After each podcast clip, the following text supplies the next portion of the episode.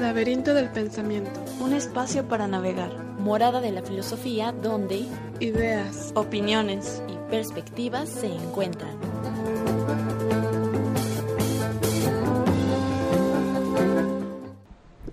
Bienvenidos al Laberinto del Pensamiento, un espacio para navegar. El día de hoy estamos aquí, Cintia Santana. Y Yasmín Vargas. Agradecemos a Jacobo Monraz por apoyarnos en los controles, a Mate Editorial y a la Rueda Cartonera por hacer posible este programa. Recuerden seguirnos en nuestras redes sociales. Estamos en Facebook, en Instagram y en YouTube como Laberinto del Pensamiento y en Twitter pueden encontrarnos como lab-pensamiento. Y pues también recuerden que estamos en WhatsApp, nos En pueden WhatsApp. mandar mensajes, el número es 3335 029231. Y hoy tenemos libro para regalar. Por fin. Sí, Uh. bravo. Bravo. sí, vamos a estar regalando este libro que se llama El niño y la filosofía de, Ma- de Garthen Matthews, un filósofo contemporáneo, ¿no? Donde describe como esta actividad filosófica de pues del niño, de cómo se va cuestionando por, por todo lo que le rodea, ¿no? Que va muy ad hoc con el tema del día de hoy. Sí, ¿verdad? Porque imagínate, un niño no está cargado de la educación social, ajá, de prejuicios, como todas estas ideas que están rodando en la, en la sociedad. Ajá. Y el, imagínate un niño haciendo filosofía, pues va a apelar mu- mu- mucho a su intuición, A lo que su entendimiento le da a entender. a lo que su poquito conocimiento tiene. Cintia. Yo creo sí, que mejor eh, no lo rifamos. Sí, quédatelo ya. te, doy- te doy- te lo- te doy la mitad. Ah, bueno, para quien quiera eh, eh, ganarse este libro, al final del programa vamos a decir quién es el ganador. Eh, vamos a subir una publicación en Facebook y bueno, ahí anotan su nombre completo y ya automáticamente están participando. Y también en la transmisión en vivo desde Facebook. sí. Sí. Y pues bueno, hoy vamos a hablar de, de la intuición. Y Chan, pues chan, chan. como... ¿Qué es eso de la intuición? Sí, Oiga? como cualquier... como pasa en todos los conceptos, la intuición se va a entender dependiendo de la disciplina, ¿no? O sea, se- eh, la psicología lo va a definir de una manera y dentro de la psicología los psicólogos, cada quien lo va a em, definir con características particulares. En filosofía sucede lo mismo, de que algunos definen la, la intuición de una manera, otro grupo de filósofos de otra manera muy, muy distinta y de, de hecho todo lo contrario. Pero pues vamos empezando desde lo más básico, con lo más concreto. es que ay, todo esto Se se nota el dolor en, en tratar Sí, de pues más definirlo. como um, empezando de la manera en que lo define la Real Academia Española. A ver, Sí. ¿cuál es esa definición, Jazz Jazz? Como la Real Academia Española lo define mm, como una percepción inmediata, clara, de alguna idea un- o situación en la cual no interviene la razón. Una percepción. Entonces, una intuición es percepción. Sí, la, la, la RAE Así es como lo define. Lo define como una percepción. ¿Te acuerdas cuando vino Ramón Arceo que hablamos sobre las percepciones? Que él nos comentaba que era un- la percepción se crea a partir del primer acercamiento hacia el objeto. Y creo que sí va por ahí, ¿no? Lo que es la intuición. Como este esta relación que se tiene desde el sujeto hacia el objeto. Como, sí, como un conocimiento que te llega de inmediato, sin intervención, Sin del intervención de la razonamiento, de la razón. Es como, yo creo, esto me, me, me atrajo mucho la idea de la manera en la que percibimos Ajá. eh, los colores.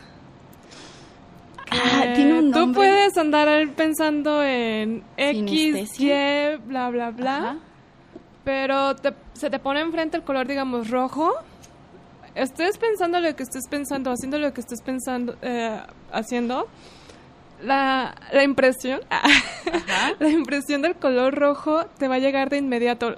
Si tienes los ojos abiertos, quieras o no quieras, el, el color se percibe inmediatamente. Sin algún tipo de intermediario. No es de que digas, ah, pues o hagas un tipo de razonamiento mental para percibir el color rojo. Es algo que se te da Ajá. como por... Intuición. Ajá, o sea, la- no sé, Lo tu primero que piensas. sensitivo ha de estar configurado de tal manera en que la- los colores que tú percibes se te imponen en el sentido en que tu cuerpo así te los manda, ¿no? Y su significado también puede ser imposición, ¿no? Por- Yo como- como signific-. Porque en significado ya estamos hablando de conceptos, ¿no? Cuando apelamos a los colores, O sea, no, No, hablas de un significado, sino lo primero que se te venga a la mente cuando ves algún color. cuando tú volteas a ver el color rojo, lo percibes como rojo, como tal. Ah, ya, ya te entendí. ya, perdón, perdón, es que estaba buscando lo que era sinestesia. Pero no, no, no iba por ahí. La sinestesia es otra cosa, ¿no? Sí, sí, no, me equivoqué, pero eso tiene un nombre. Pero bueno, sí, es meramente intuición, ¿no? O sea, que ves el color amarillo y ya sabes que es el color amarillo. O sea, solamente te imponen Mm. como el nombre, pues. El nombre es como so- algo social, ¿no? Te Ajá. enseñan que se llama amarillo, pero no te este se enseñan a percibir este el color llama- amarillo. As- Exactamente, exactamente. Ah, está bien curioso eso. Sí. Lo mismo pasa, creo yo, con la música, ¿no crees? ¿Cómo? Como el- La en cuanto a la las música. tonalidades o lo que te hace sentir, pues es meramente intuitivo. O sea, no necesitas como razonarlo tanto, ¿sabes? Ah. como estas tonalidades graves que suelen asociarse a sentimientos como tristes o dramáticos y las tonalidades eh, agudas son asociadas como con la belleza, como con lo bonito, Ah, ¿sabes? Como que hay como que es intuitivo, como que es lo primero que puedes sentir. que te remiten a ciertas ideas. Sí, la intuición musical. Que por cierto, hoy es Día del Músico. Felicidades a todos los músicos que nos estén viendo o no nos estén viendo. sí. Ojalá Y- que hagan su posada de música. Con improvisaciones como hay esto de que se llama party jams o jam parties, no me acuerdo Ajá, bien, de que de se reúnen improvisación. música, son puras improvisaciones super padres. Así es, así es. Este, mm, Pero a ver, entonces, ¿qué es intuición? en- a ver, desde la filosofía. Mira, etimológicamente viene del latín intueri, que significa mirar adentro, o también eh, se le conoce como el in- intuitis, que significa imagen o mirada. Y bueno, la intuición sería como el entender algo sin que nada o nadie te lo explique o lo ponga en evidencia. O sea, esto de que no interviene ni siquiera la razón, ni una persona, ni prejuicios, ni nada. Es como sociedad. meramente... Es como No. lo que decíamos No, pues del no. color amarillo, o sea, cuando tú estás niño te enseñan que ese color que le llaman amarillo, a nombrarlo amarillo, pero no te enseñan a percibirlo como amarillo como tal. Exactamente, exactamente. Ah. Es una forma irracional de conocer, porque, bueno, por ahí leí que viene de la, de la epistemología, de la teoría del conocimiento. ¿Esta O sea, es- palabra de la es- intuición? Sí, es como el primer paso para adquirir conocimiento. Fíjate, Ajá, ah, por ejemplo, Aristóteles, ajá, que es- hablaba mucho que en la producción del que lo que creaba el conocimiento son las leyes del pensamiento. ¿Cuáles son las leyes de la lógica? ajá. Entonces, sí, sí, él se podría decir como padre de la lógica fue el que pro- descubrió estas leyes por las que se procesa la información, el, el pensamiento, el conocimiento. sí. Pero ya razonándolo. Ajá, como dice, la producción del conocimiento es a partir de estas leyes en específico que él descubrió a partir de a- analizar los razonamientos, ¿verdad? Pero ya yendo como más atrás, más atrás, así como, ok, el conocimiento es validado por las mismas leyes de la lógica. Pero ¿qué valida las mismas leyes de la lógica? Como estas leyes que rigen el pensamiento, ¿qué las valida, no? Entonces, ahí él dice que mm, debajo de estas leyes eh, lógicas, Ajá. hay como mm, acciones meramente intuitivos que no se nos presentan como verdades evidentes de las que no se pueden dudar.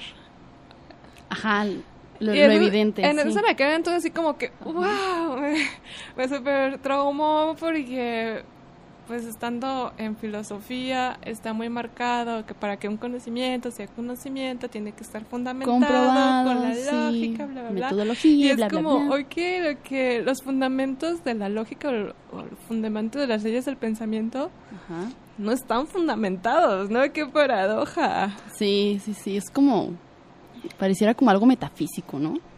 O sea, este pensamiento, em, pues sí, racional, que ya trae como una carga de, de pues, experiencias previas, de, Mm. de, información nueva, que puedes relacionarla con lo que vas conociendo poco a poco, ¿no? Eso lo que tú dices me recuerda mucho el materialismo dialéctico. Marx. de la forma de entender la intuición. Es que, por ejemplo, los si nos vamos más atrás en la historia de la filosofía, Ajá. los idealistas entendían la intuición como este estado de meditación, mm, como un estado mm, creativo, de inspiración, que te hace llegar al conocimiento sin la intervención de la razón. Entonces, no sé cómo eh, hubo estos grupos de filósofos que se llamaron filósofos rom- románticos, como Ajá. Schelling, Hege- Heidegger, que ellos pues se, se salieron del trend de la reflexión, como de la forma en la que se venía haciendo, construyendo conocimiento, como Aristóteles fue el que puso la piedra angular de, ok, toda la producción del conocimiento se va a hacer a partir de que cumplan, que vayan acorde a estas leyes del pensamiento. Entonces ellos fueron como, no, eh, el ser en sí, ellos hablaban del ser, la verdad del ser, se llega a través de la inspiración, de esta percepción pura sin intervención de la razón. que se consideraba como un conocimiento privilegiado y Eh, divino inclusive, sí, como místico, otorgado por los muy sí, sí, cargado mu- de, de misticismo de totalmente. un carácter muy místico. Sí, porque era como la idea pura, Ah, sin intervención de, De nada. de algo humano, pues, del razonamiento, meramente. Em, pero, sí, pero ahí el problemita con ellos fue que con su método y cada quien en su estado de meditación o de inspiración llegaba a un tipo de verdad diferente, no era la misma en todo, ¿sabes? Uno decía, ah, yo llegué al ser en sí, el ser en sí es esto y otro. Yo también llegué, pero el ser en sí es Ajá, sí, esto". ya que compartían como sus concepciones, sus definiciones. Ah, caray, Sí. no es lo mismo, ¿verdad?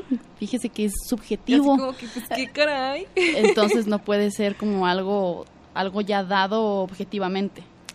Y ellos hablaban, ellos partían ya de como un tipo de objetividad en el ser en sí. Ellos presuponían que había un ser en sí, una verdad universal Ajá, que habría que la verdad universal. Ajá. que era el propósito inicial del, del filósofo, ¿no? El alcanzar esa verdad, el- en búsqueda de la verdad. Así es. Vamos a la primera pausa musical. Vamos a escuchar a Muse con Newborn. Y bueno, para recordarles que pueden participar por el libro que estamos regalando el día de hoy, se llama El niño y la filosofía. Está muy interesante, es eh, de la editorial Fondo de Cultura Económica. Y pueden anotar su nombre completo en la transmisión en vivo que estamos haciendo desde Facebook o en la publicación que acabamos de subir ahí en la misma página. Enseguida regresamos. ¿Qué tal? Ya estamos de regreso aquí en Laberinto del Pensamiento.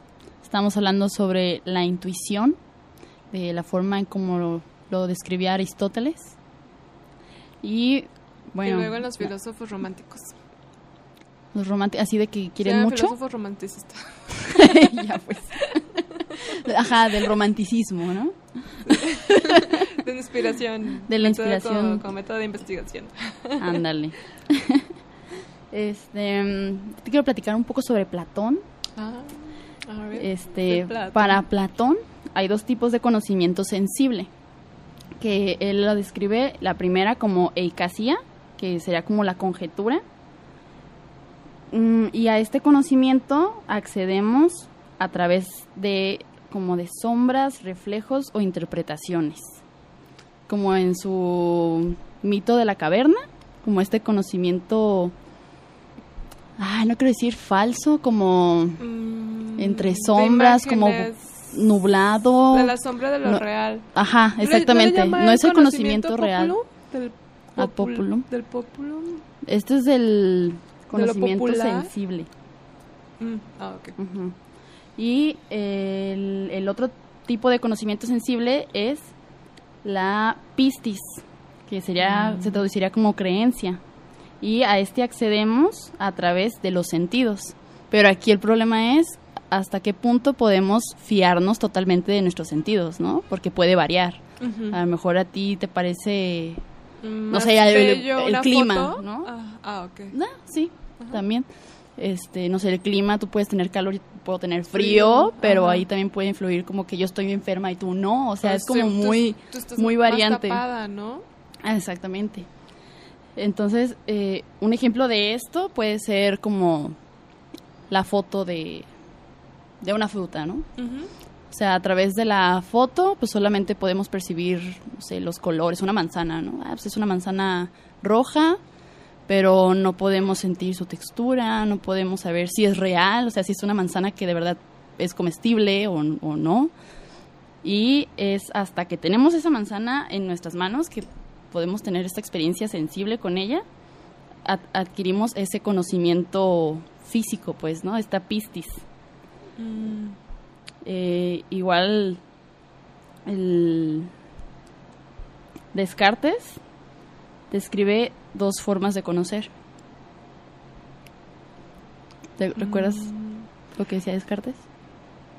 eh, ah, algo de dividir las ideas. Dividir las ideas hasta la idea básica o la idea primaria y tener una percepción de esa idea. Mm, bueno. Ah. Descartes más bien mencionaba que la intuición es la concepción que nace o tiene su origen en la razón. Es un acto puro, incluso divino, lo que mencionábamos antes de, de la pausa musical, ¿no? Que como es lo primero que, que tienes en la mente, pues se le otorgaba como, como que fue puesto ahí por Dios, ¿no? Mm, Eh, entonces es algo inefable, por lo tanto es algo que no se puede explicar, simplemente lo sientes y, y ya. Que no se puede negar. Exactamente, y no se puede negar. Mm. Eh, por ejemplo, en las matemáticas, es la intuición la que nos permite saber qué es un ángulo o, un, o una recta. Y de ahí podemos deducir que se trata de un triángulo, por decir así. O sea, si, si tú solamente dibujas como estos tres ángulos nada más, sin una recta, por intuición puedes decir, ah, esto, esto está a punto de ser un, un triángulo, ¿no? ¿Sabes? Como ese tipo de, de ejemplos podemos poner. Pero por lo que veo, este Aristóteles, ah, este, perdón, Descartes, Descartes, ah. pero estamos hablando de Descartes, conjuga como esto, de- la razón con lo inmediato. Ajá. Porque está, Sí, es como el primer acercamiento con es el un poquito contrario a la definición que viene en la, en la RAE, eh, la manera en la que la entendió Aristóteles, porque Aristóteles decía que no había razonamiento para comprobar las primeras intuiciones. Entonces, este Descartes sí habla como de este Sí, razonamiento unido a lo inmediato, a, lo- a este estado místico. Ujú. sí, él sí, sí se iba más por esa área. Y por ejemplo, Kant, voy a citar, esto lo escribe en la crítica de la, de la razón pura, dice, los objetos nos vienen, pues, dados mediante la sensibilidad y ella es la única que nos suministra intuiciones. Por medio del entendimiento, los objetos son, en cambio, pensados y de él proceden los conceptos. O sea, es todo lo contrario a lo, a lo que decía Descartes.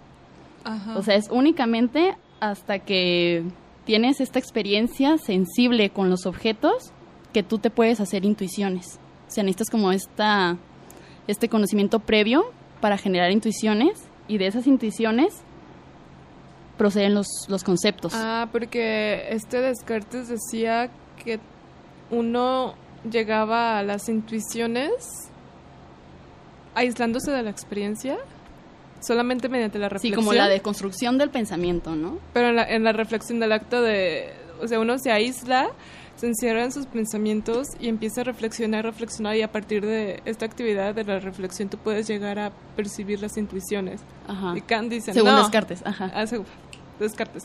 Y Kant dice, no, Todo lo contrario. esas intuiciones vienen de la experiencia. Necesitas esa experiencia para, para ser intuitivo, para creer en tus intuiciones. O sea, al menos tener una referencia de. Todo el conocimiento que uno percibe, que uno concibe en su cabeza, al, al final de cuentas proviene de la experiencia, de la realidad. Ujú, Así es. De hecho, tengo aquí un diagramita de cómo es el pensamiento de, de- de Kant en cuanto a la intuición. Eh, bueno, lo enseñaré, pero me quedó bien feo. A los que nos están viendo la transmisión en vivo de Facebook, nomás yo me entiendo. Pero, o sea, en el mundo ocurren fenómenos que son, es- estos fenómenos son afectados tanto por el espacio y por el tiempo. Eh, y estos fenómenos, al tener contacto con, con nosotros, con los humanos, se convierten en sensaciones. Y de esas sensaciones surgen las intuiciones. O sea, es todo un proceso larguísimo para llegar a una intuición. No es como decía Descartes o Platón, de la primera relación que tengo con, con el objeto, o con la persona o X cosa, ¿no?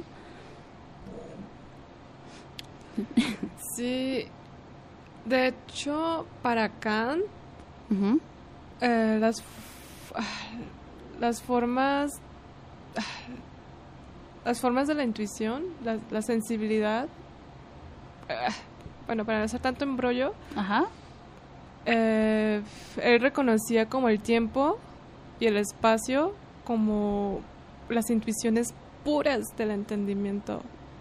O sea, es como a lo que nos rodea, a él le nombra fenómeno, en tanto que no puede, ajá, nómeno, El no, nómeno. es que es nómeno. El nómeno el es- fenómeno y el nómeno. es lo que lo- a lo que el humano no puede acceder porque es la cosa en sí. O sea, tú nunca vas a saber la esencia de lo que es esa cosa en sí. O sea, solamente tienes la interpretación que tu cerebro puede hacer a de través eso. de las nociones de la intuición del espacio y el tiempo, o sea, Así, así Ese es.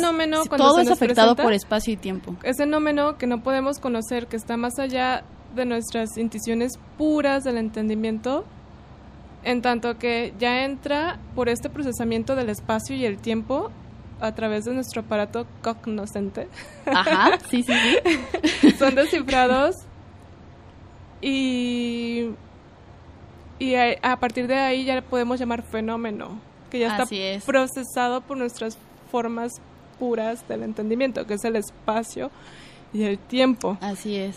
Y él dice que este espacio y el tiempo son cualidades de nuestro aparato cognoscente, que no podemos afirmar que ellas pertenecen a, a la cosa en sí misma. Ujú.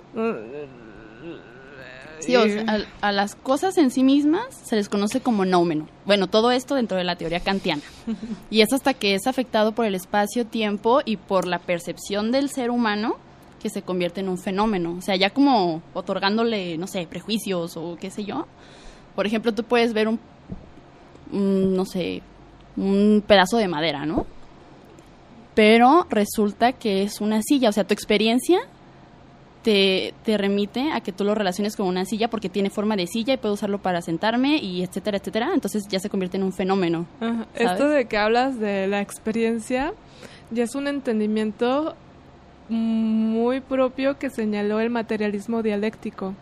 Es que con los filósofos románticos, a lo mejor también con Descartes, se venía concibiendo a la intuición como este medio que te, te proporcionaba con conocimiento puro, el conocimiento del ser en sí.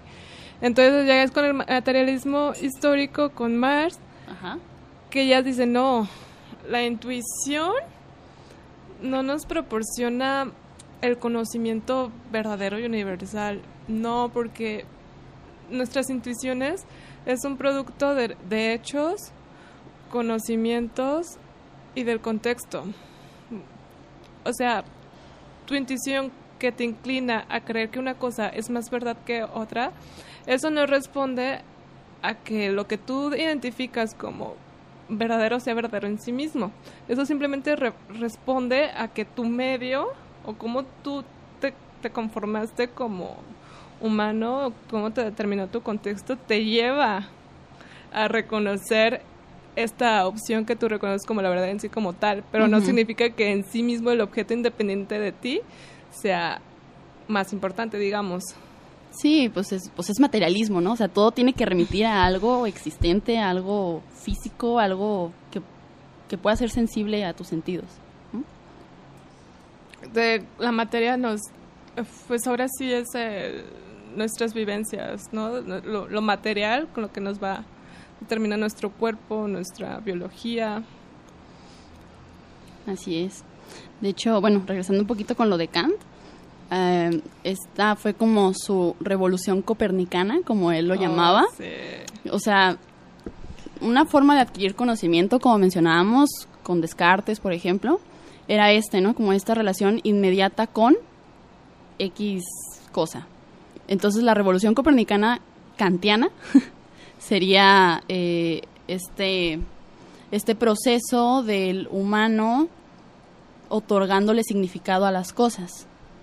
O sea, ya no se ve como un conocimiento afirmable, la intuición, sino que tiene que pasar por todo este proceso para ver si crees en tu intuición, ¿no? sí, ahí va, Esta revolución copernicana se dice en base a a lo que se venía entendiendo como el criterio para considerar algo como verdadero o falso. Antes de Kant se consideraba conocimiento verdadero cuando tus ideas se correspondían con el objeto. Había una correspondencia en aquel entonces, tanto del o sea que tus ideas tienen que corresponderse al objeto, una correlación. como si fuera conocimiento absoluto. Llega Kant, que es como el Jesucristo de la filosofía. Oh. la filosofía se, se define antes y después de Kant. Ah.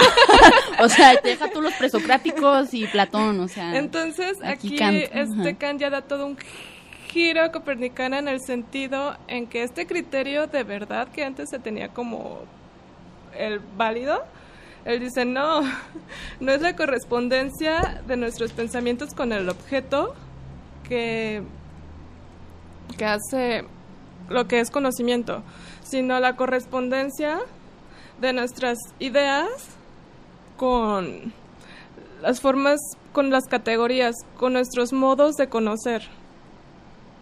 ¿Sabes? Es como la correspondencia con nuestras formas, no sé, no sé si se les llama realmente formas puras del entendimiento, pero con la correspondencia con nuestra forma propia de descifrar el mundo. Es como trajo como la piedra angular que mide lo que es verdadero no a, nuestra a nuestro propio aparato cognoscente. Sí, pues era necesario, ¿no? Como, bueno, ¿desde dónde partimos para saber si sí si, podemos afirmarlo como conocimiento real o no? Ajá. Bueno, mm, vamos a la segunda pausa musical. Vamos a escuchar a Tool con Parábola. Y para recordarles que se pueden anotar por la rifa del libro. Eh, el libro es El niño y la filosofía Está muy interesante, habla de toda esta pues experiencia infantil, de cómo vas conociendo el mundo, cómo te vas cuestionando sobre, sobre todo, ¿no? Y pues sí, apúrenle a anotarse porque la verdad ya nos, está echando el ojito a Cintia y a mí. La verdad que sí, ¿eh? No, pero sí, sí se están anotando, sí están anotando. Bueno. Pueden poner su nombre completo en la publicación que acabamos de hacer o en la transmisión en vivo. Y enseguida regresamos. Ya estamos de regreso en el laberinto del pensamiento. Estábamos escuchando a Tool con Parábola. Nomás pues leímos el cortón porque dura 10 minutos la canción y pues es programa o es canción, ¿no? Eh, vamos con el reto semanal. Estamos hablando sobre la intuición y pues obviamente preguntamos qué es la intuición, ¿no? ¿Qué es lo que ustedes creen que es la, que es la intuición? Ruth Ríos Recendis nos dice lo siguiente. La precisa combinación del cerebro y el corazón. Oh,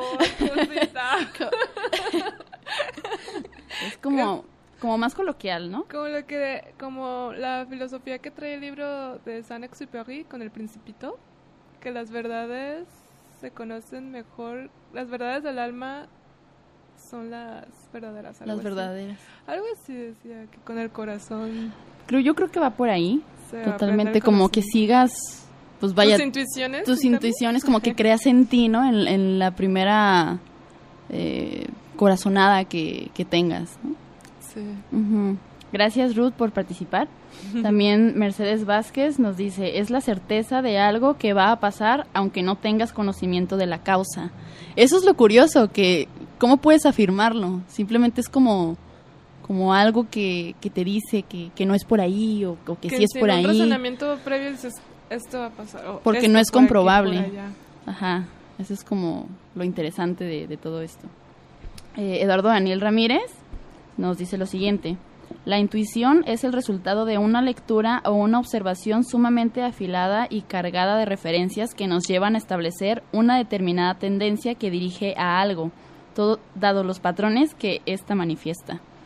Más kantiano, ¿no? Eso me sonó el eh, realismo dialéctico que decía, bueno, a partir de una lectura, si te- son eh, circunstancias que te van llevando hacia una u otra opción. Ujú. Sí, sí, sí, como más de que necesitas estas referencias para la intuición, sí, pues lo que decía Kant. O sea, recordemos que Kant no cree que tenemos un conocimiento inequívoco, o como él lo llamaría así, como saber qué es el nómeno, ¿no? Y el saber la esencia de las cosas porque creo que es así y ahí Ah. lo voy a afirmar. El conocimiento previo del que habla Kant lo, lo remite a nuestro aparato cognoscente, digamos, a las, la estructura cerebral, pues. Y este Marx era como más social, más Ajá, remitirlo al a contexto. un producto del contexto. Ajá, Así es. un poquito de diferencia. Sí, más, más contemporáneas las teorías, pues. Y bueno, eh, estuve leyendo un poco sobre la teoría de Jung, que Carl Jung, este psicólogo que era compilla del, del, del Freud y luego se dio el cortón porque ya no iban por el mismo camino. Eh, él nos habla de cuatro funciones psicológicas. La primera es pensamiento, la segunda es sentimiento, la tercera es sensación y la Mm. cuarta es intuición. O sea, él nos habla como las personas que se guían más por una de estas cuatro, ¿no? Las personas que se guían por el pensamiento son personas en las que predomina la, eh, espera, la persona en la que se en la que predomina esta función, o sea, el pensamiento, se enfrenta a las situaciones de manera como más fría, distante, más racional, como que no se deja guiar por esta corazonada, como, Las como mencionaba Ruth. Así es, como más, a ver, más, más analítica. Mm. Eh, quien se deja guiar más por el sentimiento eh, suele como evaluar las experiencias según el valor emocional para los demás. Eh, aplica las percepciones reales del momento presente, como más en este momento, a ver qué- cómo es que te afecta a ti, ¿no? Y de ahí me voy a guiar para valorarlo si es bueno, si es malo o qué onda, ¿no? Las que se dejan llevar más por la sensación. eh, Sensación táctil esa de ser, ¿verdad? Como de los sentidos. Está tacto. Sí, pues sensible. Eh, se evidencia en la espontaneidad, la efusividad, dificultad de centrarse, concentrarse y aceptar emociones y sentimientos negativos. Básicamente experimentan el mundo a través de los sentidos sin interpretar, analizar ni evaluar. O sea, son como más pasivos. Ah, Pues no se me ocurre algún ejemplo, más. pero pues Jung lo menciona en su teoría y me imagino que ha de haber pasado por varios tests, ¿no? Para llegar a esa conclusión. Mejor no es la mayoría, pero por ahí han de existir. y las intuitivas eh, son extremadamente sensibles a todas las posibilidades de una situación, más no en el dominio de la percepción real. Está más enfocado en el futuro, en, como en el qué pasará después y no se centra tanto en el presente, ¿no? Es como pensando todas las posibilidades de a ver si hago esto, se deja llevar mucho por la intuición, pues, ¿no? Por el, por el, las consecuencias que pueden traer sus acciones. ¿Con cuál te identificas más, Jazz Jazz? Ay, canijo. Ay, híjoles. Yo la verdad sí me identifico más con la intuitiva. La intuitiva. Sí, como de que- predecir cosas futuras y eso es lo que. Pues no sé si decir predecir, pero sí me pongo a pensar mucho como en el en las consecuencias, ¿no? De que a ver si hago esto, puede pasar esto y esto y esto y esto y, y ahí es cuando uno sufre de ansiedad y se muere y así. pero sí me identifico más con esa. Es que también mucho depende eh, qué estés haciendo, ¿no? Para una lectura académica, pues ahí sí creo que lo que me puede guiar más como la reflexión, pero no en su totalidad, ¿sabes? O sea, una Es que también como que vacía, encuadrarse en una sola está cañón. O sea, eh, dependiendo la situación, ¿no? oh, está canijo. Sí, más porque por no te- uno no se puede, no debiera pues de despegarse de valores huma- human- humanos, ¿no? Si no queríamos como lo que pasó este mm, eh, Einstein, que pues sí muy muy reflexivo, inteligente, muy desarrollado del conocimiento, pero pues a dónde llevó esos inventos, ¿no?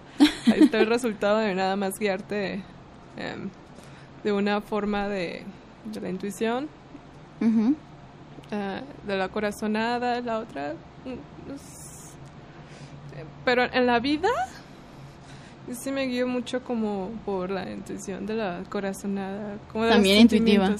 Ajá. A ver, ¿qué, qué onda? ¿Cuál? Es que, Sentimiento, intuición. es que la, nombraste la del razonamiento por Pensamiento, pasión- sensación, sensación, sentimiento e intuición. No, pues sentimiento. Sentimiento. A ver, ah, escriban aquí en la transmisión ah, cuál es, con cuál se identifica más y ganará el libro de regalo. bueno, de aquí, de esta teoría de Jung, él ya pues, sigue desarrollando esta teoría y llega a la conclusión de que existen ocho tipos de personalidades, pero bueno, está interesante la teoría por si quieren Bueno, en buscarla. general son estos cuatro. Ajá, sí, donde pues sí la intuición es, es como punto base para desarrollar un tipo de personalidad, ¿no? Y eso, eso está interesante. Y bueno, aquí una duda que me surge es, ¿se nace con conocimiento? O sea, ¿se puede nacer ya como con estas ideas impuestas, como intuitivas? De que de verdad no necesitas nada de razón intermediaria ahí.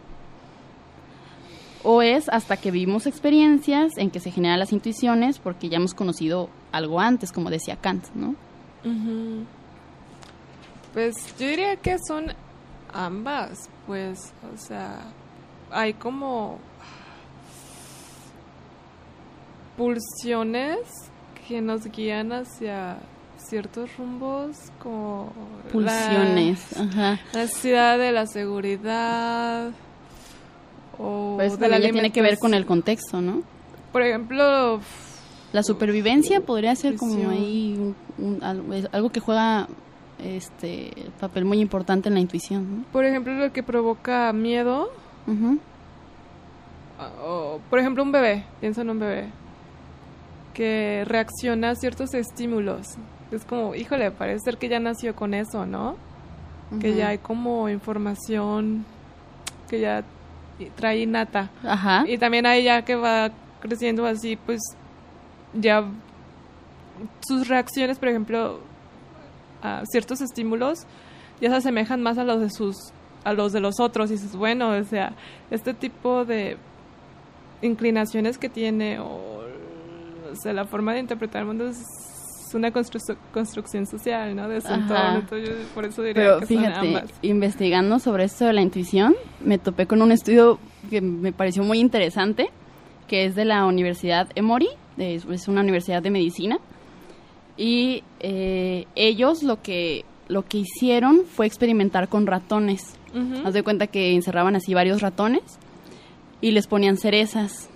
Entonces, cada vez que uno de los ratones se acercaba a, las cere- a las cerezas, les daban descargas eléctricas. Ya sé, pobrecitas, pero pues el punto era como pues, crear este conductismo, ¿no? De que si te acercas... como crear este vas- repudio a las cerezas, Ajá. a pesar de que innatamente ellos tienen una inclinación hacia una una intuición positiva hacia las cerezas. O ¿no? curiosidad, ¿no? Simplemente para saber qué es eso. Pero al momento de querer conocer eso, de, de acceder a ese, de querer acceder a ese conocimiento, ja, pues les daban la descarga eléctrica, obviamente pues salían lastimadas y ya, hasta que llegó al punto de, de no acercarse, ¿no? Hasta que llegaron al punto de no, acercarse. Entonces, ¿qué es lo que pasa? Bueno, este grupo de ratones, pues ya habían asociado la, la cereza con algo negativo Entonces, tiempo después, tienen sus crías. ¿Y qué pasa con las crías? O sea, quitan a todos los ratones que ya pasaron por ese experimento y solamente se quedan las crías. Y también les pone cerezas. Pero aquí lo interesante es que ninguno de esos ratones se acercaba ya a las cerezas sin que hayan recibido esas descargas eléctricas, pues. Todos o sea, pareciera de la misma mamá electricita- eh, que recibió eh, descargas eléctricas. ya no se acercó a la cereza. No, o sea, los bebés, Ajá, los las bebés, crías, ajá. ajá. O sea, ellos no tuvieron que pasar por ese procedimiento de la tortura, pues, al acercarse a la cereza, sino que ya lo traían como innato. Entonces ahí está lo interesante, o sea, y te pones a pensar de, ¿podrá como transmitirse este miedo a las cerezas por, por lo que la mamá sufrió? Tipo de intuiciones innatas, ¿no? Como el repudio a la Ajá, como, como algo innato, pero Ajá. bueno, innato para ellos, porque digo, sus madres pues sí pasaron por este proceso y no sé, está bien curioso. Sí, Ahí es donde te pones a pensar, bueno, ¿será o no será? Bueno, hay pasará mismo con, información con que los se humanos. pasa, ¿no? A los, a los bebés. Ujú. Así es. Ay, pues ya vamos llegando al final del programa. Este, bueno, ahora sí, para comentarles sobre la posada del laberinto del pensamiento. ¡Ujú! Aplaude. Se va a llevar a cabo el 12 de diciembre en Arcadia Fusión Cultural, que está ubicada en Hospital número 615, casi Avenida Alcalde. Un lugar muy bonito que ya nos estuvo aquí acompañando Rivier Cobalto, nos, nos habló un poco de, de Arcadia y bueno, se va, va a haber micrófono libre para quien quiera compartirnos algo de lo que ha escrito, o cantar, o echarse un palomazo, va a haber música en vivo, obviamente. Entonces, pues están todos los radioescuchas y claro, todos los invitados que hemos tenido aquí en Durante el Laberinto del año Pensamiento. Nos vamos a reunir. Así es. Y va a ser a partir de las 6 de la tarde para que, para que le caigan a cotorrear allá a la posada, aunque sea un ratito. Y bueno, vamos rápido para ver quién se ganó el libro. Ok. ¿Quién es el afortunado? Sí, hay seis. A ver, tú dime quién. Seis. Hay seis anotados. Ay, Chan, pues chan, sí, chan, el que llegó primero se lo lleva. Ah, meritocracia. O sea, ah, la uno. La uno. Perla Córdoba.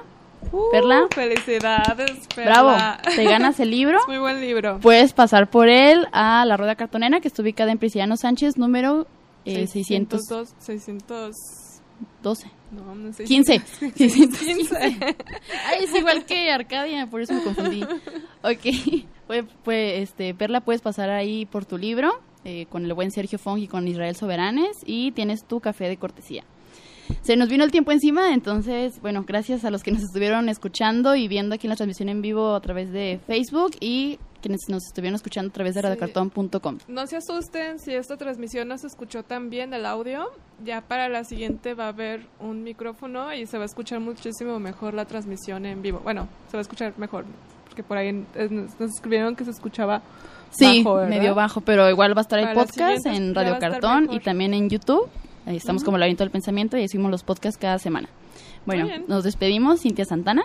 Y Yasmin Vargas. Hasta el próximo viernes. Bye. Bye.